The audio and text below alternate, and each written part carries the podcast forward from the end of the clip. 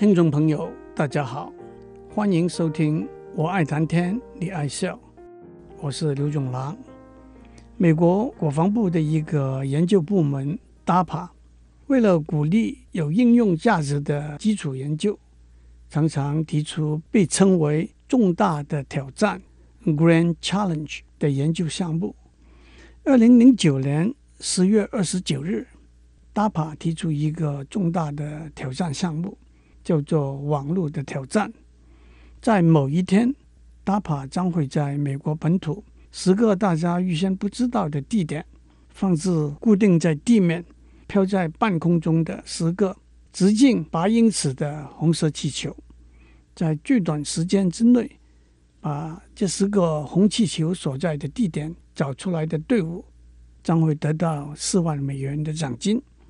在二零零九年十二月五日早上十点钟，这个挑战开始了。十个红色气球就位，八个小时五十二分钟之后，一个由麻省理工学院 Media Lab 老师跟同学组成的团队。首先确定了这十个红色气球的位置，赢得了胜利。这个挑战的目的是探讨因为通讯技术的迅速发展而带来的两个重要的观念，那就是众包 （crowdsourcing） 和社会网络 （social networking）。我们在上两次已经讲了很多 crowdsourcing 这个观念。社会网络 （social networking） 就是建立人和人之间交换资讯的管道。站在现代通讯技术的观点来说，十九世纪末期电话的发明是一个重大的发展。四五十年以前开始把电脑连接起来的网络，更的确是一个破坏性的发明。随着电脑网络的建立，应运而生的就是电子邮件的使用。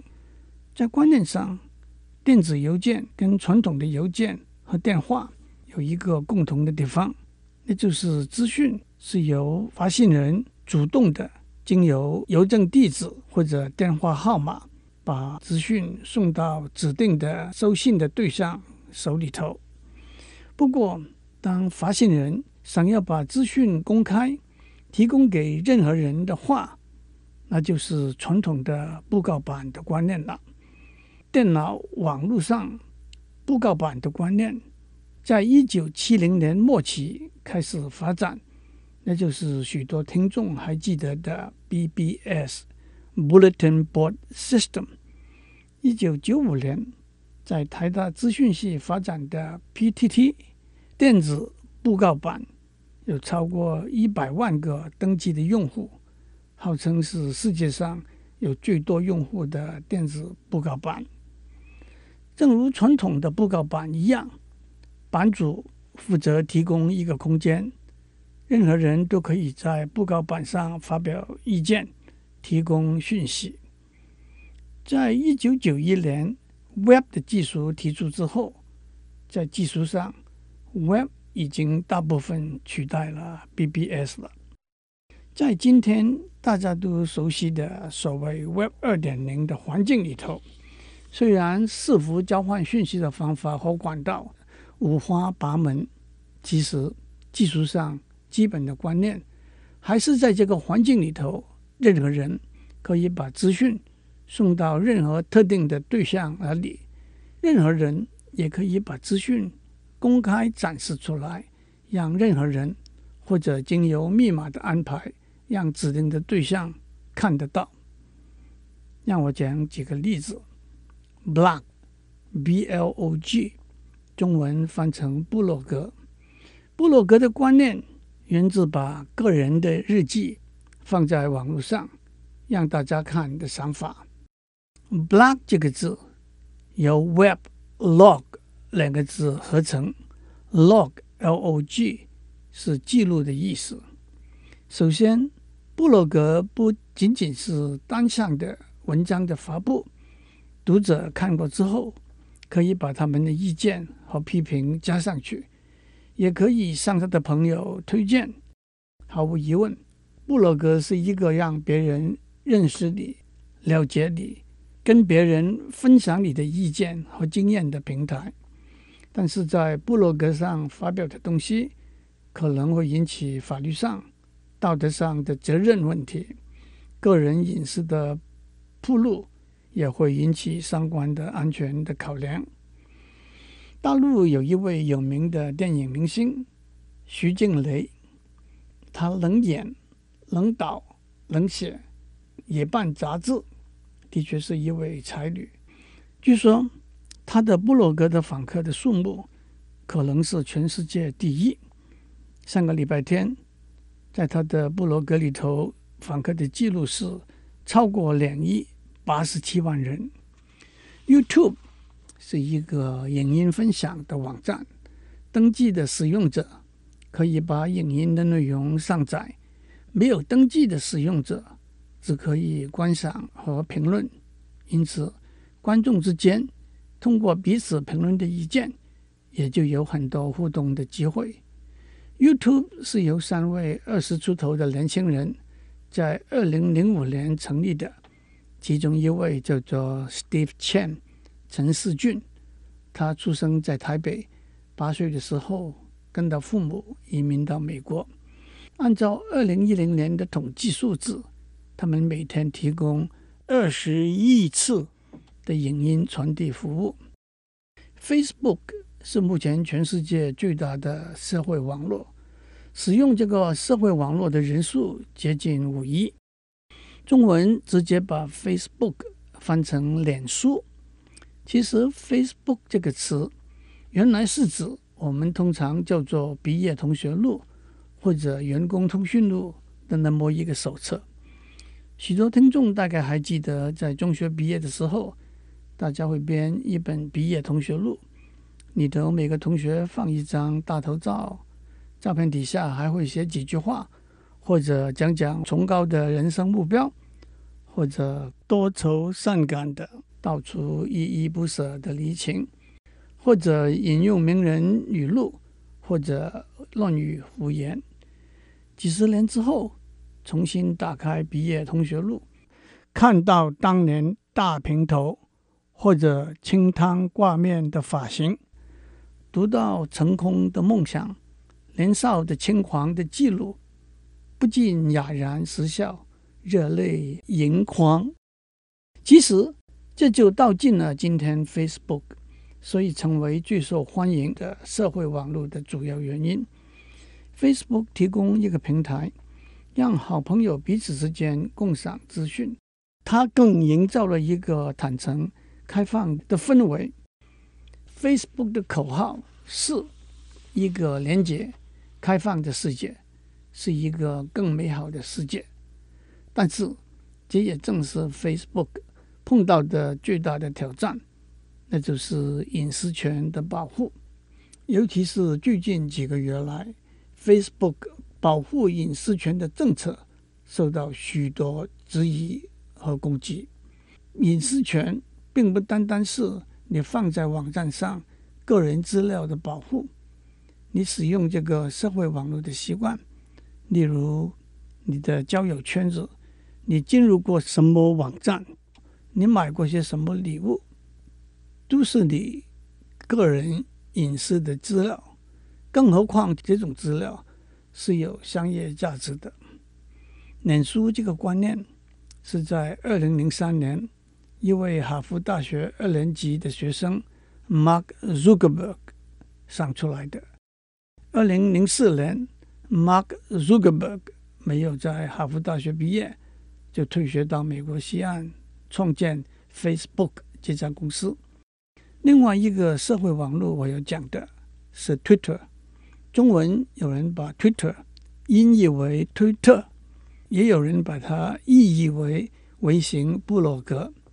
其实 Twitter 这个字原本的意思是叽叽喳喳的杂音。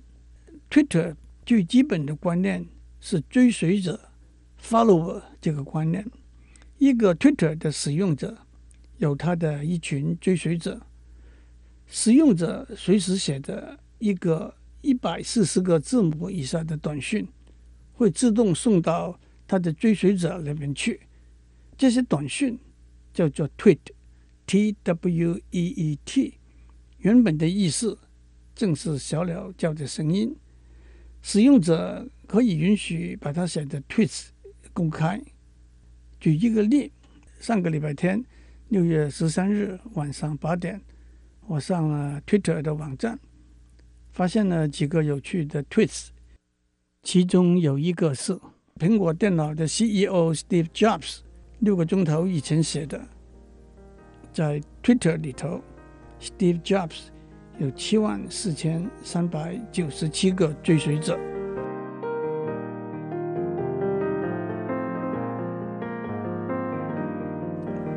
讲过了布洛格、电子布告板、Facebook、Twitter 这些社会网络的平台之后，让我们谈谈 DAPA 提出的十个红气球的重大挑战，那就是在最短的时间之内。决定分布在美国本土的十个红气球的位置。除了探讨在广大的地理区域里头如何寻找一个目的物，例如一个红气球或者一个遗失了的小孩之外，这个挑战的经验和结果也可以应用在当天灾，例如地震、海啸发生的时候，如何把灾情。特别是把需要援助的地点和状况迅速地转报给救援的队伍，以及不同的通报管道的建立、协调和矛盾冲突的化解，也可以应用在当某些重要的讯息，例如如何把流入市面的有毒的食物回收的消息送到市场的每一个角落。让我们讨论一下。可以用来解决红色气球定位这个问题的技术。首先，利用人造卫星的照片，但是就会碰到下面的困难：第一，能够照出有足够解析度来辨识直径八英尺的红色气球的照片的人造卫星，不可能在几个钟头之内覆盖全美国的幅员。第二，人造卫星照片最高的解析度大约是两英尺，因此一个八英尺的红气球在照片上的大小大约是二十个画素 （pixels）。用电脑来分析每一张照片，来找出一个红色气球的二十个画素，错误率会相当高。第三，会受天气、云雾的影响。第四。费用相当高昂，那么改用飞机来在高空拍照呢？和人造卫星照片相比，最大的问题是飞机飞行的速度更远不可能在短短的几个钟头之内覆盖全美国的幅员。因此，众包 （crowdsourcing） 也自然成为一个有效的途径了。众包的两个挑战是。怎样把团队组织起来，和怎样收集、分析团队成员或者和团队无关的公众回报的讯息？把团队组织起来的要点是团队成员所在的地理位置要尽量覆盖整个美国广大的幅员。全美国光是行车的道路就有四百二十万公里。把团队组织起来有三个方法：第一，通过公共媒体的宣传是相当有效的做法。不过，这种做法必须有计划、有策略。例如，怎样在传媒里头把新闻炒起来？怎样在新闻里头记录自己团队的联络方式？在这里，一个团队的知名度，例如 MIT 的 Media Lab 组成的团队。就占了很大的便宜。例如，在几份当地的报纸中发布消息，如果有必要做选择的时候，怎样做选择？把团队组织起来的第二个方法是利用团队现有的社会网络，那就是每个人的电子邮件通讯档、Facebook 里头的朋友、Twitter 里头的追随者等等。把团队组织起来的第三个方法是招募新的团员。一个有效的办法，就像所谓老鼠会 （Ponzi scheme） 的做法，一传十，十传百，百传千。不过在这里头，诱因是一个重要的因素。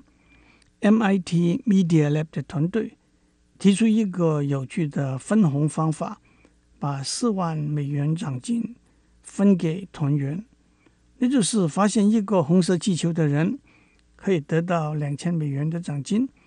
把他招募进来的人可以得到一千美元，把这个人招募进来的人可以得到五百美元，再往上走，那个人可以得到两百五十美元。如果一个人招募了好几个，最后都发现了红气球的团员，他就可以拿到好几份奖金了。剩下的奖金用来捐做慈善之用。另外一个问题就是，当许多资讯从四面八方送进来的时候，如何确认这些资讯？这其中可能有重复，可能有地理位置测定的误差，可能有无心的错误，甚至可能有有心的破坏。建立一个验证的机制是很重要的。更有趣的是，有没有和别的团队建立策略联盟、交换情报、分享奖金的可能？但是反过来，有没有人会刻意把错误的资讯送给别的团队，误导他们？更不道德的做法，就是在找到一个红色气球之后，马上把它销毁，不让别的团队有找到的机会。如果有人利用卫星照片来找红色气球，那么在地上画一个直径八尺红色的圆，也就可以把它害惨了。还有，骇客会不会入侵 DAPA 接收答案的网站，偷取别人已经送进来的答案，或者捣乱，挡住别人把答案送进来的通路？还有，这个竞赛的游戏规则也有若干漏洞，例如一个团队可以用不同的名字登记为好几个不同的团队。当他们发现了，譬如说十五个可能的位置的时候，他们就可以选取所有不同的十个位置的组合，分别作为答案交出去。大帕决定以四万美元的总数作为奖金的一个原因，是要参加的团队在合理的费用之下把答案找出来。如果有一个大企业为了胜利的荣誉，不惜提出一大笔经费，来支援他自己的队伍，那么就不再是一个公平的竞争了。这是重大的挑战。这个重大的挑战，初听之下似乎简单得很，细细想过就会发现有趣和困难的问题还是在很多。祝您有个平安的一天。